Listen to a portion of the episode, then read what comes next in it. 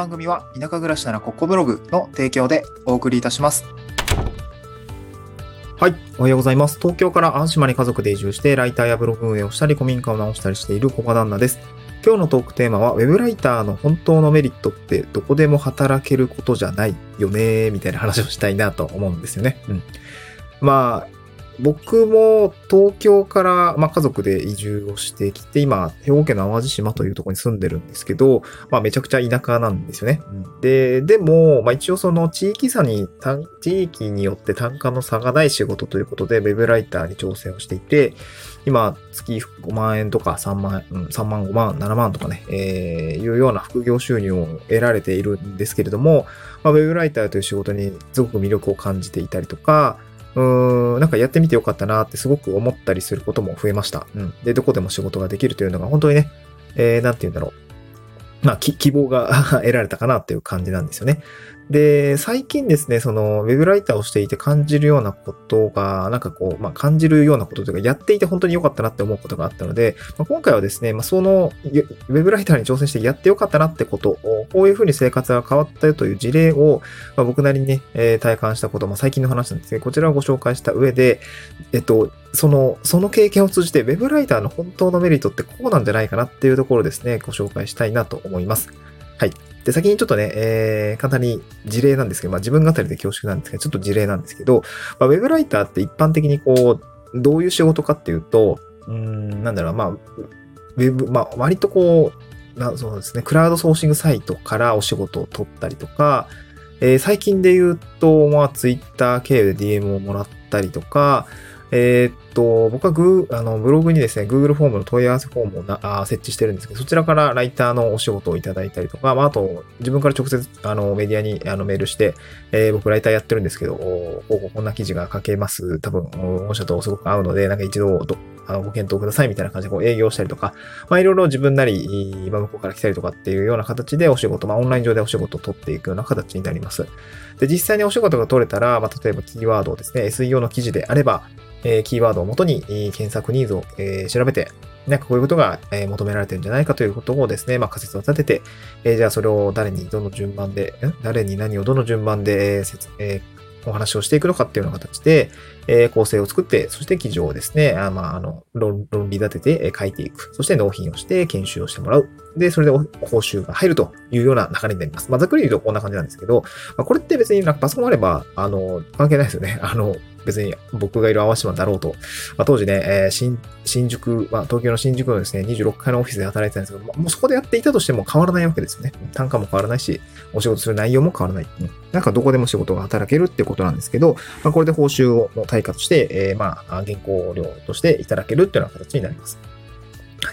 はい。まあ、どこでも働けるっていうことで、まあ、僕の生活は結構変わりました。うん。まあ、こうやって今、淡島でもお仕事ができているってこともそうだし、まあ、最近ですね、あの、まあ、仙台に出張に行ったりとか、新潟に出張、まあ、出まあ、帰省を兼ねて、まあ、お仕事もや、あちょっとお仕事もあって、えー、行ったこともあるんですけど、まあ、その中、まあ、一週間ぐらいですね、淡路も離れて、あのー、まあ、フラットというか、まあ、あの、旧、旧、旧、旧、旧の知人に会いに行ったりとか、家族に会いに行ったりとか、まあ、ちょっとお仕事で取材に行ったりとかっていうことをやっていたんですけど、まあ、その間でもですね、別に今抱えているお仕事っていうのは止まらないわけですね。うんその、例えば、僕、淡路島から仙台に遊びに行った、遊びに行ったんですけど、その時ってめちゃくちゃ、あの、道の長いんですけど、まずね、淡路島からバスで出て、神戸空港に、あの、着いて、で、神戸空港から飛行機に乗って行って、あの、仙台空港に降り立って、仙台空港から、えー、まあ、その待ち合わせの場所まで行くっていう感じなんですね。結構遠いですよね。うん。まあ、3時間ぐらいで着くのかな？でもね、飛行機意外と早いんで。まあでもその、ま、飛行機待ってる間とか、飛行機乗ってる間とか、そう、バス乗ってる間とかって、あの、やっぱり稼働できないと一般的には思われると思うんですけど、別にそんなことはなくて、例えば僕の場合で言うと、あの、記事の構成とかですね。そう、構成を作ったりとか、あと、まあ、なんかこう、そうだな、タイトルを考えたりとか、見出しですね。こちらを考えたりとか、こう、なんかそういうことを考えていると結構あっという間に時間が減ったりとかするんですね。まあ、あとは情報収集ですね。まあ、あの、僕らフリーランスって個人でお仕事しているような形になる個人のスキルアップっていうのは当然仕事になります。なので、えー、文章力の本を読んだりとか、そう、あの、まあ、マーケティングの本を読んだりとか、まあ、そういうことに当てることもお仕事としてはできているかなと思うんですけど、まあ、そんな感じですね。まあ、ライターっていろんな、あの、スキル、まあ、文章力もそうだし、まあ、マーケティングの知識もあると、クライアントに貢献できるようなところがありますので、結構個人の仕事が、当然原稿も書けるしね、見出しとか構成作ったりとかっていうことができるので、やっぱどこに行っても、あとね、移動しながら仕事もできるっていうのは非常に魅力的だなと思いました。まあ、こういう、まあ、うん、まあ、あえて言うならば結構表面的なメリットってすごく大きいなと思うんですね。えー、っと、すごく大きいなと思います。で、これによって僕は仙台に行って、救、救、あの、知人になれたりとか、あの、そう、その、あの、納期が差し迫ってる中での移動だったんで、結構やべえなとか思いながら、その、ちょっとカフェに入って、ざざっと、あの、まとめた原稿を、あの、テキストに、あの、まあ、起こし直したりして、よしよしよし、ここんだけ行ったぞ、みたいな。あともうちょっと終わるぞ。ああ、でもな次の待ち合わせの時間だ、みたいな 感じで、あの、ちょっとバタバタしながらね、仙台でお仕事をしたりとか、あ新潟でお仕事をしたりとかしたんだけれども、結果的にでもお仕事は進んでるわけなんですね。どこにいようと、誰と会ってようと、そういう形でお仕事が進んでいるというのが実際の、まあ、実利としてはありました。うん。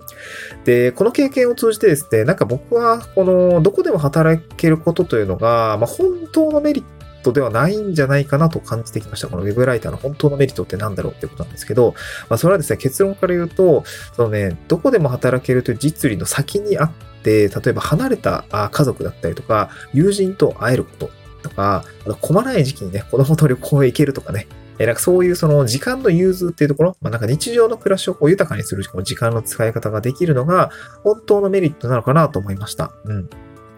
まあ、だからこの、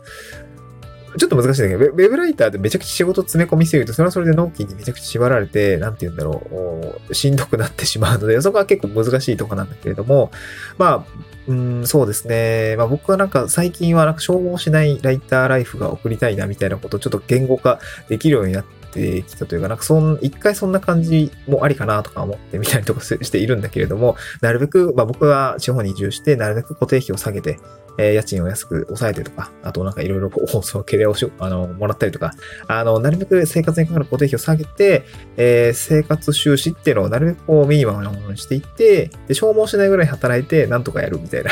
そんなね、スタイルもいいのかななんてちょっと、魅力的に感じていていることがあって、そうなった時に、ウェブライターののメリットですね、例えば混まない時期にどっかに行けるかで、まあ飛行機とかも高くなったりとか、えー、なんかこういろいろめんどくさくなったりするじゃないですか。もうそこ連れてね、旅行するとね、人混みめっちゃしんどいですよね。そうなんか人の目が気になったりとか、なんかこう泣き声とかでね、迷惑にかかったりじゃないかなとかね、結構やっぱそういうところを気にしたりするので、この混まない時期にどこかに行けるっていうことはですね、僕らのこう、クオリティオブライフにはね、すごく大きな 要因だったりするんですよね。そう、あの、東京の時にね、あの、満員電車で、あの、子供を連れてこう、保育園とか行くの、めっちゃしんどかったんですけど、いや、なんかし、いや、もう胃がキリキリするというか、いや、泣かないでくれ、みたいな、触ってくれ、みたいな感じですごくしんどかったんですね。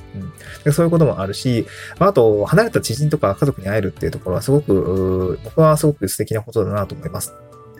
えっと、僕も大学は青森で、で、地元が新潟で結構拠点が離れたりしていて、で、東京の時に、東京で働いてもいたので、これ、ね、結構拠点がね、いっぱいあるんですよね。新潟だったり、えー、青森だったり、東京だったり、知り合い結構分散していて、うん、なんていうのかな、もうすぐ会いに行きたいわけですよね。その、ま僕友達そんな多くないんですけど、その、会ってる友達はすごく、大切なお友達だったりするので、なんかこう、やっぱ定期的に顔を合わせたりとかしたいんですよね。で、そうなった時に、やっぱりその、仕事が、休みが取れないとか、うん、なんか長期で仕事が、なんか、休めないとかってなると、やっぱりちょっとしん生活的にはやっぱしんどいわけですね。まあ当然子供もいるから、なかなかそのね、あの別の、別の意味合いでこう家族がいると、あなかなか当然できないとか、長期的に休みができないっていうのは当然あるんだけれども、なんかそう、あの、嫌じゃないですか。結構ね、そう僕、家族とも、